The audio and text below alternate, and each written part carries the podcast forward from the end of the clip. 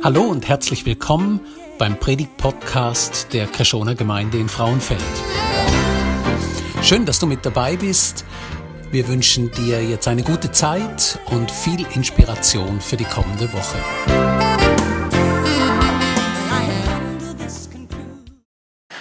Es gibt immer wieder so den ein oder anderen Samstagmorgen, da wünscht sich die Liska und ich einfach zurück zu den guten alten Tagen zu kommen. Zu den Tagen, wo wir einfach ausschlafen konnten, solange wir wollten. Einfach so, hey, keine Ahnung, zehn oder elf oder, oder zwölf. Das sind meistens die Tage, wo wir uns erhoffen, so bis zu dieser luxuriösen Zeit von acht Uhr vielleicht schlafen zu können. Aber dann äh, unsere Jüngste mit Räbelichtli-Lieder springend in unser Schlafzimmer kommt und fragt, Papi, Papi, ich habe Hunger, kannst du mir was zum Frühstücken machen? Und du liegst dann, dann dort und denkst dir so, alles nur im Gedanken, oh, bitte schlaf noch eine Stunde, nur eine Stunde noch. Aber du sagst natürlich, ja natürlich, äh, ich freue mich drauf und äh, komm, lass uns frühstücken. Aber die Klagelieder haben mich gelehrt, dass es eigentlich eine Ehre ist, dass meine Kinder zu mir kommen. Weil es ist ein Zeichen der Beziehung. Oder sie könnten ja auch ähm, die Tür aufmachen, zu den Nachbarn rennen und um Essen betteln bei ihnen und sagen, bitte gib mir was, meine Eltern wollen noch eine Stunde schlafen. Aber sie kommen zu uns. Und das ist ein Zeichen der Beziehung zu uns. In, in diesem Buch Adopted for Life ähm, zeigt der Russell Moore auf, wie er und seine Frau bei einem Prozess waren, wo sie ein Kind adoptieren wollten. Und sie waren in Russland und sie waren in einem Kindersaal, der voll war mit Kindern. Aber er sagt, es war wie so beängstigend, irritierend, dass er kein Geschrei von den Kindern gehört hat. Die Kinder haben nicht geschrien. Und nicht, weil sie nicht irgendwas brauchen, sondern weil sie gelernt haben, hey, wenn ich schreie, dann kommt niemand und gibt mir eine Antwort. Es kümmert sich niemand um mich. Klage ist ein Beweis für unsere Beziehung zu Gott. Klage ist ein Beweis für unsere Beziehung zu Gott. Hey, und deshalb sind diese Klagelieder in der Bibel so wichtig. Und wenn man sich diese Struktur von den Klageliedern anschaut, dann entgeht einigem, einiges, wenn man sie auf Deutsch anschaut. Wenn man sie ins Hebräische anschaut, dann sieht man auf einmal, jetzt hier zum Beispiel Klagelied Nummer eins, das ist alphabetisch aufgebaut. Jeder Vers beginnt mit einem Buchstaben vom Alphabet, also das Aleph, das Bet beim Vers zwei. Und das ist der Aufbau. Also man hat wie so das Gefühl, Israel ähm, buchstabiert die Klage von A bis Z durch. Und ich möchte mal dich fragen, wann hast du das letzte Mal das ABC durchgeklagt in deinem Leben? Dieses Muster wird durchbrochen im Klagelied Nummer drei. Im Klagelied Nummer drei gibt es drei Verse pro Buchstabe. Aleph, Bet, Himmel und so weiter. Und ganz am Ende vom Klagelied, im Klagelied Nummer 5, wird diese ganze Ordnung wieder durchbrochen, weil man das Gefühl hat, er kommt mit dieser Trauer nicht mehr zurecht. Ihr seht es hier, oder? Lauter verschiedene Buchstaben. Vielleicht seht ihr auch nur Bahnhof, aber glaubt mir, es ist so. Und, und die Frage, die sich immer wieder stellt an diesem Punkt, ist, wie kann das zu wie kann es zu einer Änderung kommen an diesem Punkt, wo man die radikale Gottesferne erfährt? Wie kann es da wieder zu einer Beziehung zu Gott führen? Und genau deshalb wollen wir eintauchen in das Klagelied Nummer drei, das im Zentrum steht von diesen Klageliedern, weil es genau dort um diese Frage geht. Wie kann die radikal erfahrene Gottesferne wieder in eine Beziehung zu Gott führen? Und da wollen wir eintauchen. Und wir haben gesehen in Klagelied 1 und 2, da macht die Bibel einen großen Raum auf für Klage. Sie lässt es zu, dass geklagt wird. Und, und man läuft mit dem Gefühl weg, hey, dieser Gott, es ist ein beschädigter Gott. Diesem Gott, den kann man gar nicht so vertrauen. Das ist so ein harter Gott. Das ist so ein Gott, wo, wo man sich einfach nicht drauf verlassen kann. Ein beschädigter Gott bleibt dort zurück. Und in Kapitel 3 kommt es zu einer Wendung in diesen Klagenlieder.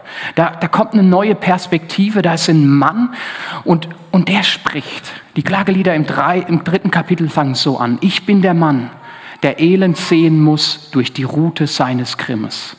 Oder auch, dieser Mann, und wir wissen nicht genau, wer das ist. Manche sagen, das ist der Jeremia, äh, andere sagen wiederum anderes. Egal, aber dieser Mann hat es auch erlebt. Er hat erlebt, dass dieser Gott hart zu ihm ist, dass man ihm nicht vertrauen kann, dass er alleine ist. Dass, der hat auch diesen, diesen beschädigten Gott. Und er erlebt es. Er drückt es an einer Stelle so aus, ich bin ein Hohn für mein ganzes Volk und täglich ihr Spottlied. Oder also, der kriegt diesen Spott täglich ab. Der wird verhöhnt. Der bekommt es ab. Und am Vers 18 zeigt er nochmal so sein ganzes Gefühl auf und sagt, hey, ich sprach, mein Ruhm und meine Hoffnung auf den Herrn sind dahin. Meine Hoffnung ist dahin. Ich weiß nicht, wie es dir geht, aber vielleicht kennst du Situationen in deinem Leben, wo du genau das ausdrückst, wo du merkst, dieses Gott, dieser Gott, der ist beschädigt, wo du ausdrückst, meine Hoffnung auf ihn ist wirklich dahin. Vielleicht begleitest du auch Menschen, die das so formulieren. Die sagen, ich habe keine Hoffnung mehr auf diesen Herrn. Ich habe keine Hoffnung mehr auf deinen Gott. Und oft kommt dann diese Frage, ja, wo ist denn dein Gott? Stell dir vor, du, du gibst dein ganzes Leben Jesus hin und lebst mit ihm. Und dann kommt, dann kommt es zu einem Zerbruch in der Beziehung. Dann kommt es zu einem Zerbruch durch eine Krankheit oder sonst etwas. Da kommt diese Frage auf, ja, wo ist denn jetzt dein Gott? Wo ist er denn? Und du merkst, du bist an diesem Punkt angreifbar und verletzlich. Ich denke da an die Melanie. Die Melanie hat formuliert, hey, hey, ich bin so lebensmüde. Hey, ich war mal so, so eine begeisterte Christin, aber jetzt, jetzt nicht mehr. Hey, ich habe mal so, so gerne bin ich in die Kirche gegangen und jetzt, jetzt ist sie totlangweilig. Ich habe so gerne in der Bibel gelesen und gebetet und jetzt, jetzt ist es sinnlos für mich. Und wenn man in ihr Leben schaut, dann merkt man, diese Spirale hat begonnen, als sie ihr Kind verloren hat.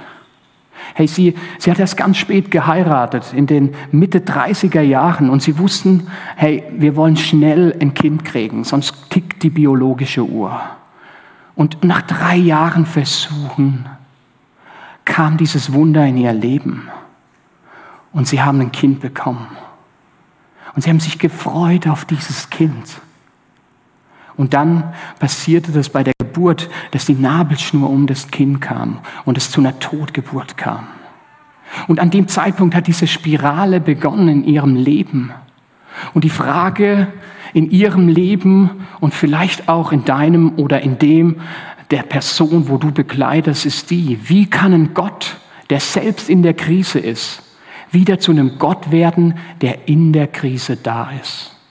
Okay, ich lese diese Frage nochmal. Wie kann ein Gott, der selbst in der Krise ist, wieder zu einem Gott werden, der in der Krise da ist? Hey, und das ist auch diese Frage von diesem Mann aus dem Kapitel 3 der Klagelieder.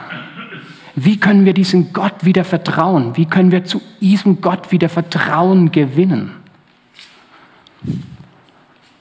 Gedenke doch, wie ich so elend und verlassen mit Wermut und Bitterkeit getränkt bin. Oder der, dieser Mann realisiert, wow, da ist so viel Bitteres in meinem Leben.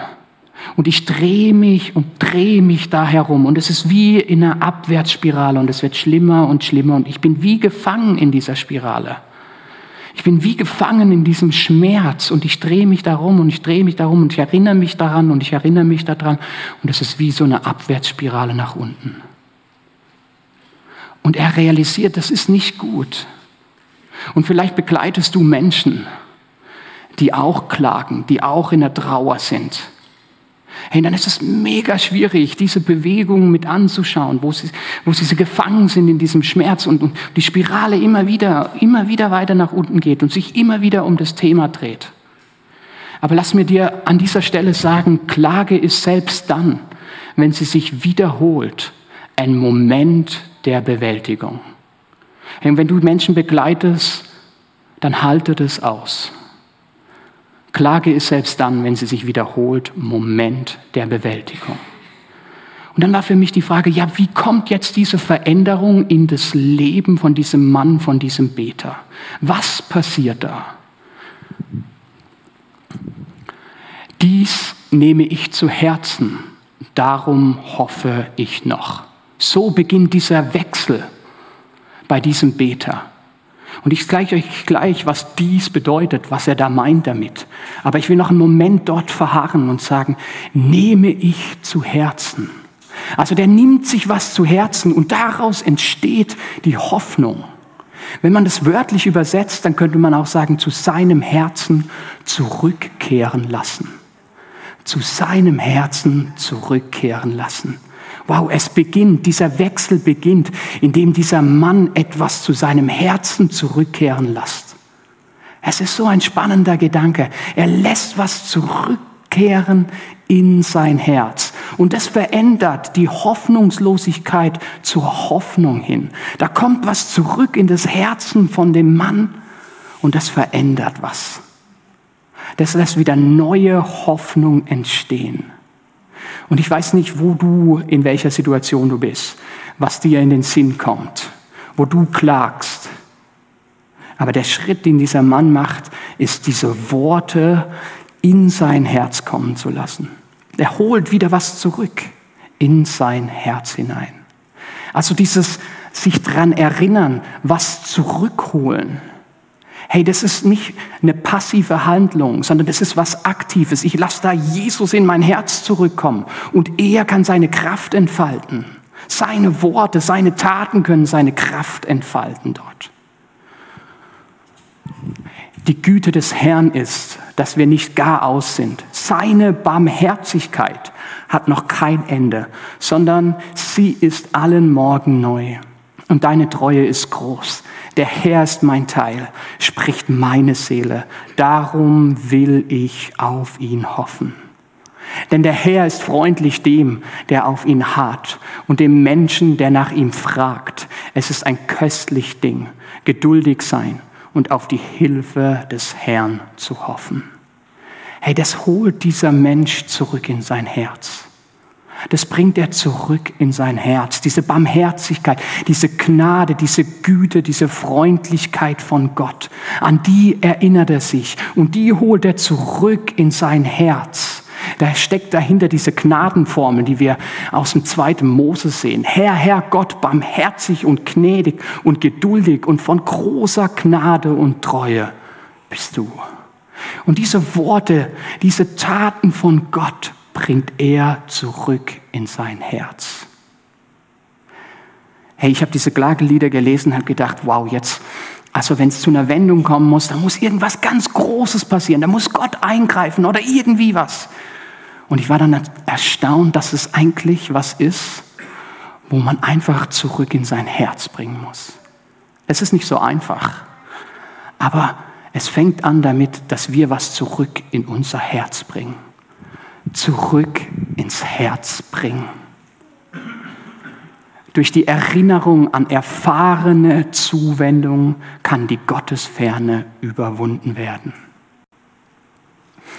Ich lerne gerade mit meiner Tochter das Einmaleins. Und ähm, ich liebe das. Ich, ich, ich habe ein bisschen Mathe studiert und deshalb alles, was nicht unkompliziert ist, so ähm, mache ich super gerne. Und so lerne ich mit ihr das Einmaleins. Entschuldigung. Und ich frage sie ab, immer wieder. Ähm, frage ich sie, okay, vier mal fünf, acht mal fünf und so weiter. Und ähm, ich habe mir auch angewöhnt, sie überall zu fragen, in, in jeder Situation. Also letzt habe ich sie geweckt und habe gesagt, guten Morgen, Jemima, was ist acht mal fünf? ja, so hart bin ich, gell? Und es war hochspannend, so, hey, man muss es so innehaben und man muss sich wieder dran erinnern und uns zurückholen. Und, und als ich diese Stelle gelesen habe, habe ich mir gedacht, wow, warum machen wir das nicht genauso mit den Erlebnissen, die wir mit Gott haben? Mit dem, was in der Bibel über Gottes Eingreifen steht, dass wir sie immer und immer wiederholen und wie auswendig können und uns daran erinnern können, uns zurück ins Herz zu bringen. Wie schön wäre das, wenn, wenn wir so damit umgehen würden. Hey, ich bin mir sicher, du hast einiges mit diesem Gott schon erlebt. Du hast einiges an Erfahrungen. Was machst du, dass du es behalten kannst, dass du dich in den Zeiten, wo es schwierig ist, wieder daran erinnern kannst, in den Zeiten, wo du es zurück in dein Herz holen solltest, dass du es wieder zurück in dein Herz holen kannst. Was machst du, um diese genialen Dinge, die du vielleicht mit Jesus erlebt hast, wieder zurückzuholen? Hey, und vielleicht hast du aber auch gar nichts erlebt bisher hey, dann, dann darfst du dieses Kreuz und das, was Jesus am Kreuz für dich getan hat, zurück in dein Herz holen. Dieser Jesus, wo sein Leben für dich gegeben hat, kannst du zurück in dein Herz holen.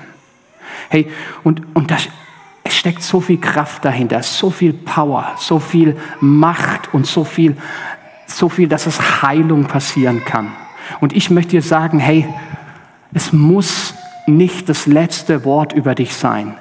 An dem Punkt, wo du gerade stehst in deiner Krise. Das muss nicht das letzte Wort über dich sein. Es muss nicht das sein, was dich definiert. Es muss es nicht sein.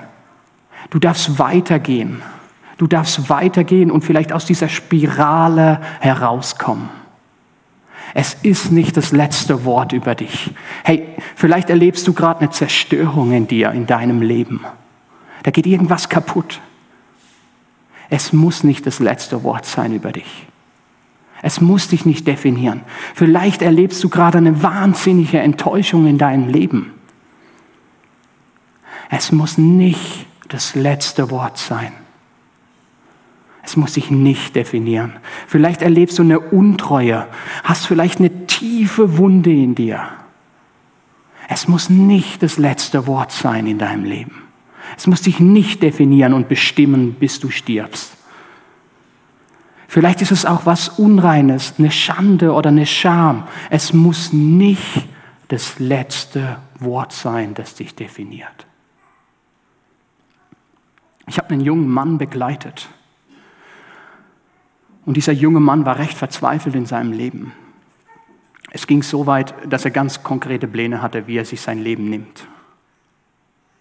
Und wir haben das kurz vorher noch aufhalten können. Der hatte so ein beschädigtes Gottesbild gehabt. Der ist mit dem Gefühl rumgelaufen, Gott ist so fern und so weit weg und ich kann ihm nicht vertrauen. Und es kam in seinem Leben zu einem Wendepunkt, wo er diese Worte wieder an sein Herz gelassen hat dass dieser Gott ihn unglaublich liebt, dass dieser Gott für ihn gestorben ist. All die Erlebnisse, die er mit Gott hatte, hat er wieder zurückkommen lassen in sein Herz. Und es hat neue Hoffnung in seinem Leben ausgelöst. Hey, und ihr glaubt es nicht, wie wunderbar und schön das ist, zu sehen und zu beobachten, diese Entwicklung, die jetzt passiert ist in seinem Leben.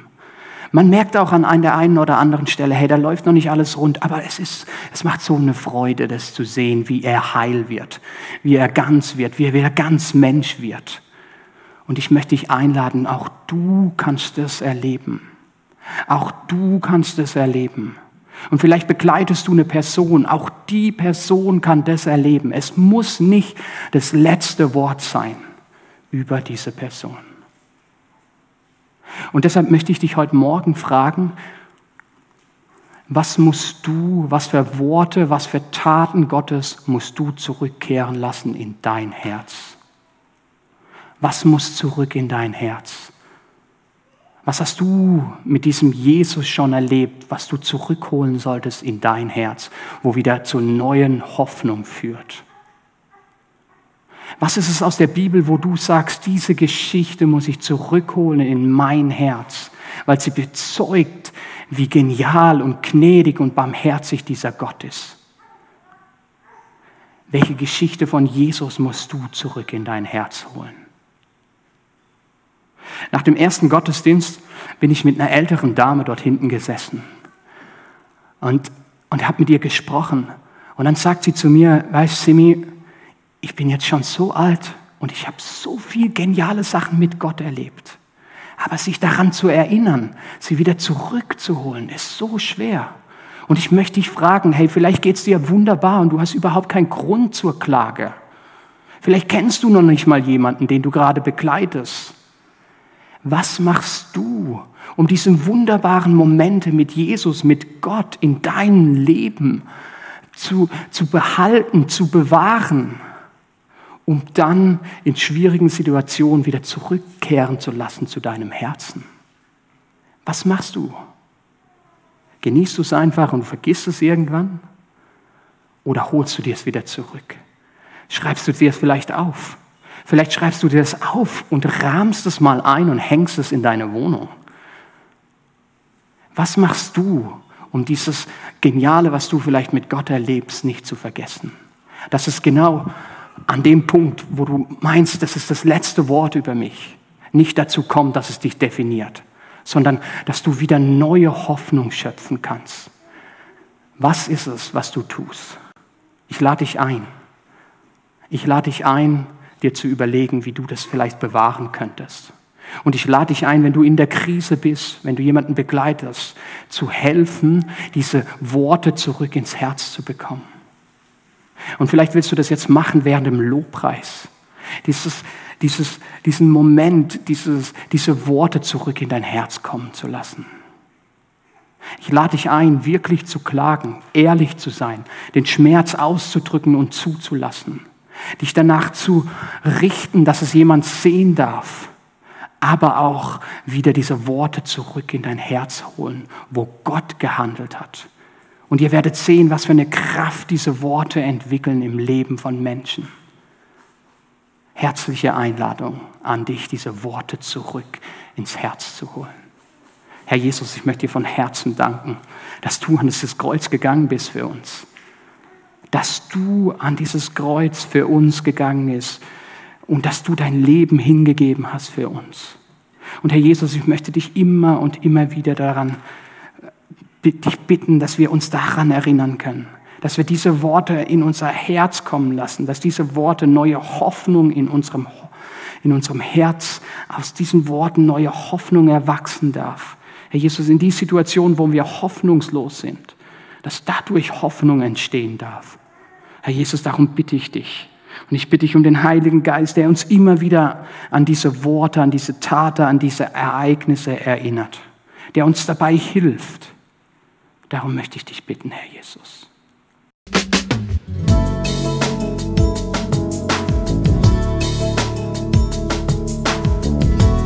Schön, dass du mit dabei warst.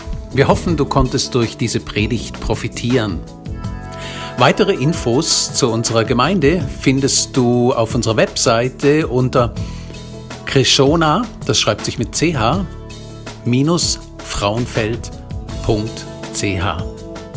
Wenn du uns eine Nachricht schicken willst, dann schick uns doch einfach eine E-Mail auf die Adresse info at krishona-frauenfeld.ch. So wünschen wir dir noch eine gute Woche und freuen uns, wenn du das nächste Mal wieder mit dabei bist. Tschüss.